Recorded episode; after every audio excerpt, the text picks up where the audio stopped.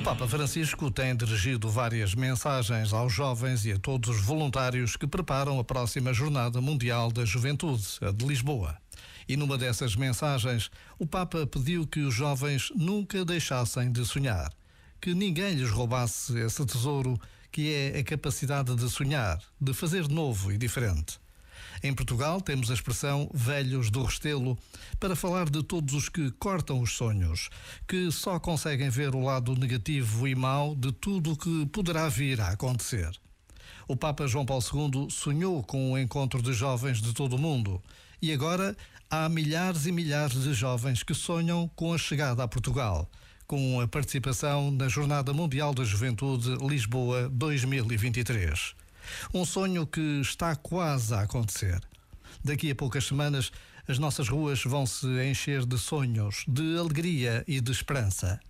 Basta esta breve pausa para agradecermos a Deus a possibilidade que nos é dada de vivermos uma Jornada Mundial da Juventude em Portugal.